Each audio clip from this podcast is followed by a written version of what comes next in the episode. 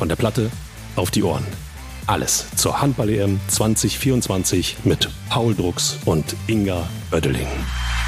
Folge 7 bei Von der Platte auf die Ohren. Und äh, heute ist Zeit, sich mal dem Top-Favoriten zu widmen.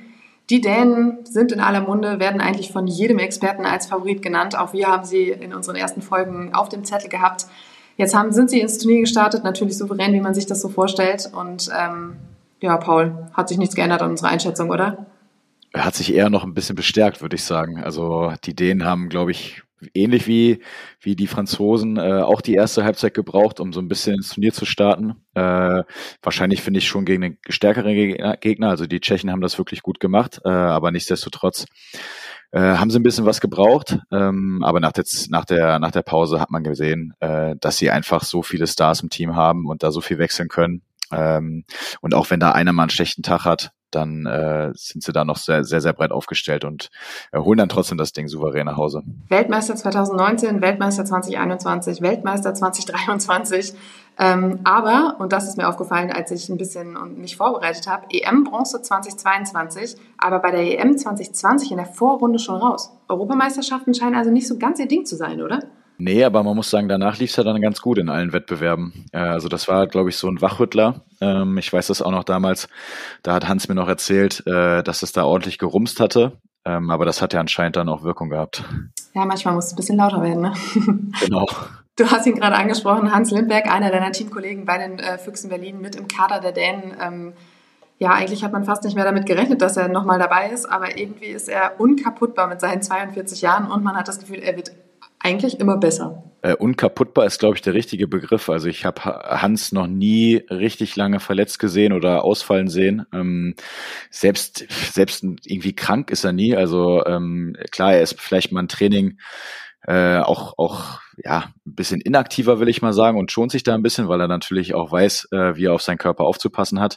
Äh, aber spätestens, wenn er ein Anpfiff ist, ist er immer da ähm, und er kann wie kein Zweiter diesen Schalter umlegen und mit, seinen, mit seinem äh, doch schon ein bisschen gehobeneren Handballalter, äh, ja, wie du gesagt hast, wird er äh, von Jahr zu Jahr besser wie so eine Flasche Rotwein. Gutes Stichwort. Ähm, man, das das finde ich spannend, was du gerade gesagt hast. Ähm, ich habe mich nämlich gefragt, ob man ihm anmerkt, dass er schon über 40 Jahre alt ist. Ich finde, manchmal merkt man natürlich, dass er äh, ja, sich in ein, zwei Trainingseinheiten dann doch ein bisschen schonen muss, äh, beziehungsweise dass er vielleicht im Kraftraum auch andere Übungen macht, die er nicht vor, vor zehn Jahren gemacht hat oder ähm, die er vor zehn Jahren noch machen konnte. Äh, nichtsdestotrotz äh, hat er natürlich auch super viel Erfahrung und weiß, wie er mit seinem Körper umzugehen hat. Und ich glaube, das macht ihn auch so stark. Hast du sein äh, Geheimnis schon lüften können, damit du eine ähnlich lange Karriere anstreben kannst? Leider nicht. Bei mir hat das irgendwie noch nicht so richtig geklappt. Also ich habe das mit den Verletzungen noch nicht so adaptiert wie er. Ähm, aber ich versuche mir da das Beste abzugucken. Ich habe das äh, schon häufiger jetzt äh, gemacht, wenn wir über deine Teamkollegen gesprochen haben und äh, gefragt, was es denn so für ein Typ ist. Weil wenn wir dich schon haben mit deiner Expertise, dann kannst du uns auch ein bisschen Einsicht äh, in diese Menschen geben. Und äh, wie sieht es bei Hans Lindberg aus? Äh, Hans ist auf jeden Fall ein Mensch, der nie den Spaß an dem Spiel verloren hat. Ähm, der, glaube ich, immer noch so viel Spaß hat, wie als er noch Kind war. Ähm, der, der, der sich da auch nicht zu schade ist, mal einen Witz äh, zu machen und mal, mal auch über sich selbst zu lachen. Ähm, der aber vor allem, wenn es darum geht, immer da ist und genau weiß, wann er den Schalter umzulegen hat, ähm, sowohl im Training als auch im Spiel. Äh, und ja, äh, über seine Erfolge, über seine Qualitäten als Handballer braucht man, glaube ich, nicht viel reden. Nach dem Spiel heute Abend gegen, ich glaube, Portugal ist es, ähm, hat er 54 EM-Spiele. Das ist äh, natürlich auch eine Marke, auf die kommen nicht ganz so viele. Aber ja, ich meine, der hat schon so viele Rekorde geknackt. Das ist, äh, gehört irgendwie jetzt schon zum guten Ton bei ihm dazu ja, ich äh, fürchte, da kommt bestimmt auch noch das ein oder andere dazu.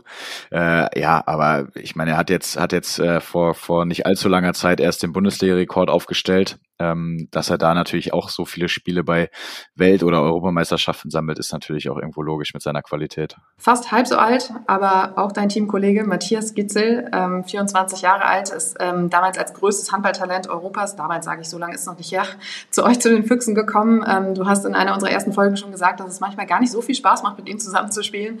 Ähm, aber ich glaube, noch schlimmer ist es, gegen ihn zu spielen, oder? Das auf jeden Fall. Ähm, und ich spiele schon natürlich gerne mit ihm zusammen, habe ihn auch lieber in meinem Team, äh, definitiv. Aber äh, das war ja eher darauf bezogen, dass es manchmal sehr, sehr unangenehm ist, äh, wenn man so jemanden im Training hat, der einfach auch immer alles gibt, da ähm, äh, gefühlt jedes Training äh, einfach auch wachsen will, besser werden will. Äh, und wenn er, wenn man dann schon jemanden hat, der so viel Qualität hat, macht es das natürlich ein, nicht einfacher, aber für uns als, als Füchse ist das natürlich äh, mehr als nur gut. Bei der WM 2023 hat er die Dänen als Torschützenkönig mit 60 Toren im Turnier äh, zum Titel getragen. Auch hier die Frage, was macht ihn aus? Wie tickt er denn so? Ja, Matthias ist unheimlich zielstrebig, weiß ganz genau, was er will und wo er hin will. Er hat in seinem jungen Alter, glaube ich, schon sehr, sehr viel erreicht, hat aber auch schon sehr, sehr viel Verantwortung getragen und weiß, wie man mit Drucksituationen umzugehen hat. Ähm, nichtsdestotrotz ist er auch jemand, der das Spiel liebt, der das sieht man, glaube ich, auch im Feld, dass er immer irgendwie ja mit Spaß dabei ist, äh, immer die Aktion suchen will, immer auch was machen will. Das hat er bei den Dänen ähm, ganz am Anfang, als er in der Nationalmannschaft war, noch nicht ganz so gemacht, aber jetzt gibt er unheimlich viel Tempo und Ton an, äh, zusammen mit Püttlik. Äh, die beiden, würde ich sagen, äh, sind da die, die am meisten nach vorne preschen äh, und auch diese Mannschaft äh, mittlerweile einfach prägen.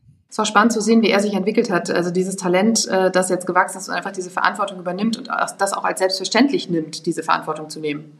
Absolut. Ich glaube, es war äh, eine ganz, ganz lange Zeit war es äh, immer Mikkel Hansen, der sehr, sehr viel Verantwortung, auch sehr, sehr viele mediale äh, Aufmerksamkeit bekommen hat. Ähm, und Matthias ist ja die letzten zwei Jahre und äh, ich glaube zusammen mit mit Püttlik da im letzten Jahr dann nochmal äh, einen Schritt nach vorne gegangen und hat, äh, ich will nicht sagen Mikkel abgelöst. Ich glaube, das wäre ein bisschen zu viel gesagt, aber zumindest äh, Konkurrenz gemacht und äh, ja, ich glaube, jetzt teilen sie sich so ein bisschen die Verantwortung, was diese Mannschaft natürlich auch noch besser macht. Die Frage, die wirklich viele Nationen versuchen zu ergründen, ist, äh, was diese Mannschaft einfach so stark macht. Ähm, es ist wirklich spiel, äh, schwierig, äh, es ist wirklich schwierig, Spieler zu finden, die keine Stars sind. So. Ähm, mehr als die Hälfte kommt aus der Bundesliga. Ähm, die Landin-Brüder Emil Jakobsen aus äh, Flensburg, Mikkel Hansen ist jetzt nicht Bundesliga, aber einer der Topstars, du hast ihn gerade angesprochen. Michael Damgard von Magdeburg, Mats Menzer-Larsen, Flensburg, Magnus Saugstrup, Magdeburg. Also die kennt man aus der Bundesliga, man weiß, was sie können, deshalb ist es irgendwie wenig verwunderlich, dass sie zusammen dann auch richtig gut funktionieren, oder? Ja, ich glaube, vor allem, was, was diese Mannschaft so stark macht, ist, dass sie jetzt über Jahre schon sehr, sehr viel Kontinuität auch in der Mannschaft haben, dass es ganz, ganz wenige Wechsel gibt, äh, beziehungsweise die dann auch über eine gewisse Zeit einfach eingearbeitet werden, die Spieler ähm, dadurch natürlich Abläufe sich festigen, äh, auch sich Hierarchien bilden, äh, ein gutes Teamgefüge entsteht. Ähm, und dazu kommt einfach, dass sie ja nicht nur diese zwei Teuter zum Beispiel dabei haben, die Weltklasse sind, sondern gefühlt im Petto immer noch zwei, drei andere dahinter haben, die jetzt zu Hause bleiben mussten, die ebenso äh, wahrscheinlich bei allen anderen Nationalmannschaften äh, dabei wären. Das ist das, was auch viele Experten, ich glaube Stefan Kretschmer hat es auch gesagt, ähm, schon meinten, die könnten mit ihrer B, manchmal vielleicht sogar C11 antreten und sie würden vielleicht trotzdem den Titel holen. Bisschen ärgerlich für die Konkurrenz, aber ähm, tja, sie können ja sich dagegen stemmen in der Hauptrunde. Ja, sie machen es zum, zumindest sehr, sehr viel richtig, äh, sind ja nicht nur in meinen Augen, sondern ich glaube in Augen, in Augen vieler der absolute Top-Favorit. Nichtsdestotrotz muss man diese Spiele erstmal gewinnen und man hat auch bei dem ersten Spiel gegen Tschechien gesehen, dass das mal im Vorbeilaufen auch nicht so eben ist, sondern die anderen Mannschaften können natürlich auch Handball spielen und wenn man gegen die Dänen spielt, ist man, glaube ich, dann auch nochmal doppelt motiviert, äh, hat nichts zu verlieren, was es äh, für einen selber, glaube ich, immer einfacher macht äh, und für die Dänen auch mal gefährlich werden könnte. Es war eng in der ersten Halbzeit, ähm, dann zweite Halbzeit wurde es recht deutlich, haben sie aufgedreht, so nach dem Motto, gut, dann machen wir jetzt mal ernst. Ähm, Trainer Nikola Jakobsen, was äh, denkst du so über ihn?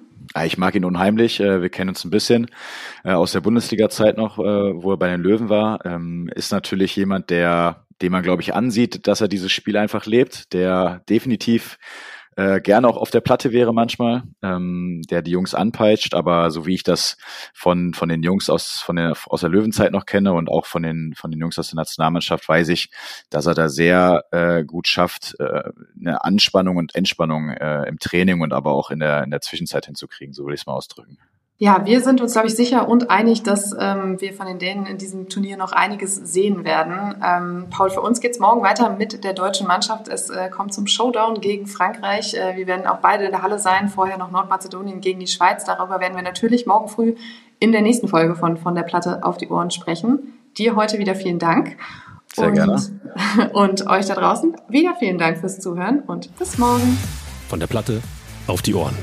Alles zur Handball-EM 2024 mit Paul Drucks und Inga Oeddeling.